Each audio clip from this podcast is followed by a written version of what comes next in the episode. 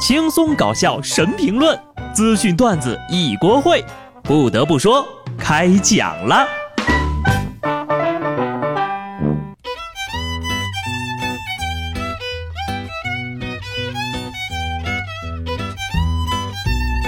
Hello，听众朋友们，大家好，这里是有趣的。不得不说，我是机智的小布。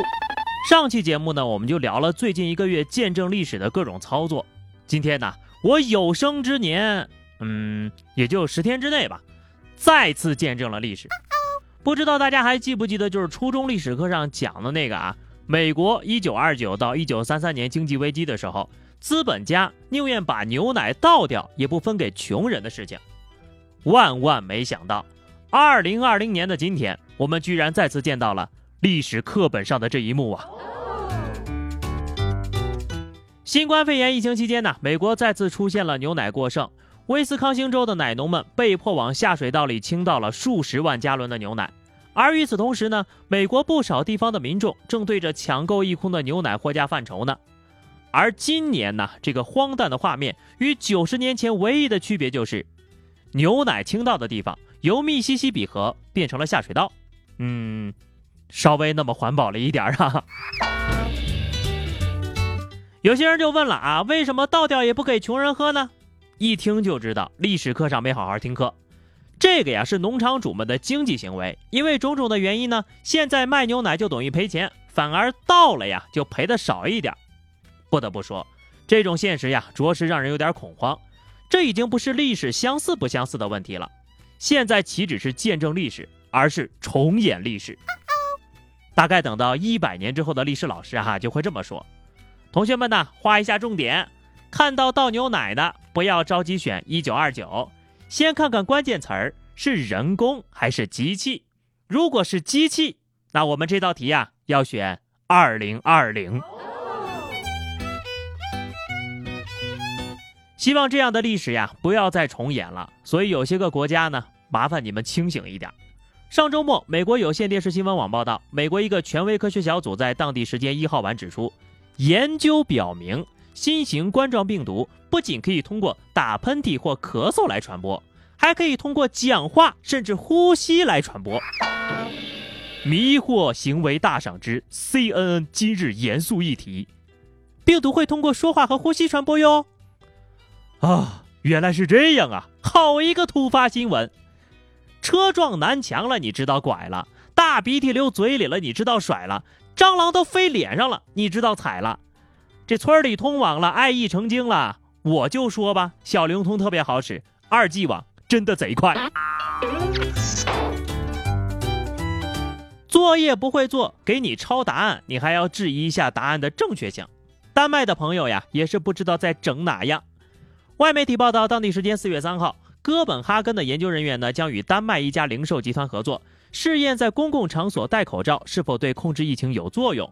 如果有效呢，或许可以再次开放社区，人们就可以乘坐车旅行和上班。该实验室已经招募了六千人，计划测试时间为三十天。实验期间呢，一半参加者只要出门就必须戴口罩，另一半人呢则不戴口罩。哎呀，这个丹麦人呐，不愧是写童话的高手，在这种情况下还能原创一集我们没有看过的剧情。提出一个小质疑。做一个小实验，然后大家开会商讨一下答案的正确率。我们十几亿人给你的正确答案，你非要再拿六千人验证一下。不得不说，我是从来没有见过如此不知好歹的学渣呀！再梦幻点呀，不呼吸不喘气儿可以有效阻断病毒，要不你们也试试？其实呢，我们也不能光提醒他国的同胞，咱自己人也得注意点啊。四月四号，黄山二十九家景区开始对安徽籍游客免费开放十四天，景区现场开启了人从众模式，网友就反映了：“哎呀，这个现场呀挤得不要命了。”五号早上，中国黄山发微博称，景区进山人数已经达到了游客限量的两万人，停止游客入园了，请游客呢选择其他路线旅游啊，那么或者呢改日再进山。你说说你们。平时买个饭都懒得出门，现在竟然排队登山，人类真是一种神奇的生物啊！再仔细一听，哦，原来是门票免费。同学们呐，复工复学不代表疫情结束，只要世界上还有一例病例，我们都需要提高警惕。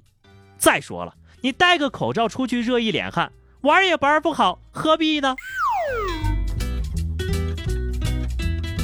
说到疫情呀，咱们都知道现在国内的情况呢，大概已经稳定了，所以很多商铺呢也开始逐渐了恢复营业。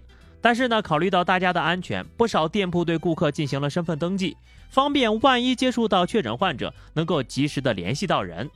再但是，有些人呢却打起了歪主意。在成都的一家餐馆里啊，一位男顾客试图通过登记表向店员索要女顾客的手机号，可这是私人信息呀，人家店员能随便给你吗？经过询问。人家女顾客也不想给，结果这人就火了，抄起 POS 机，把火撒在了服务员身上，直接把人女服务员的头都给砸破了，流了好多血呢。你说说，这到底是个什么鬼东西呀？想要联系方式不自己去要，还偷偷摸摸的，你有什么企图啊？要不来还打人？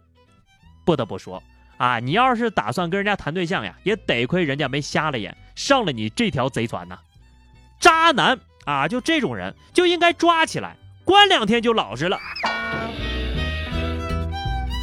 你们瞅瞅下面这二位吧，这回就老实了。浙江台州两男子酒驾呢，在醒酒室里偶遇之后相视一笑，尴尬之余还寒暄了两句。咋回事啊？酒后驾驶呗。民警看见啊，就问你俩是不是认识呀？这二位呢还双双否认啊，不认识，不认识。我怎么可能认识酒驾的呢？结果呢？经过交警的证实，这二位其实是父子关系。哎呀，不是一家人不进一家门呐！推杯换盏累十伤，迷迷瞪瞪入牢房。忽见狱友似我儿，回家切莫告你娘啊！一家人摊上两个不负责任的男人，当妈的可太难了呀！但是呢，还是有一点值得庆幸的，得亏呀，你俩不是嫖娼被抓的。下面呢，说点暖心的。湖北武汉陕西省第二批援鄂医疗队上周末上完最后一个夜班，在离开之前呢，他们和协和医院的老师啊跳了一支舞来告别武汉。他们是陕西最后一批归队的省队，来的时候一百二十一人，走的时候也是一百二十一人，一个都没有少。最美舞蹈加最美五个字，一个都没少，听起来就感动的想哭呀！辛苦了，谢谢你们在为我们负重前行，谢谢你们为我们拼过命。疫情期间，有太多的快乐是医院的医生拉着病人的手跳出来的。其实呢，跟患者互动，引导他们锻炼，开导他们的心情，也是一种非常好的心理治疗方式。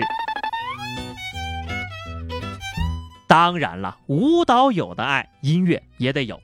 从心理的角度来说呢，如果世界太危险，只有音乐最安全。从生理作用的角度来说，音乐有时候呀还真能治病。伴随着全球疫情的持续严峻，世界各地呢虽然先后宣布进入到封闭的状态，却无法封住人们对音乐的热爱。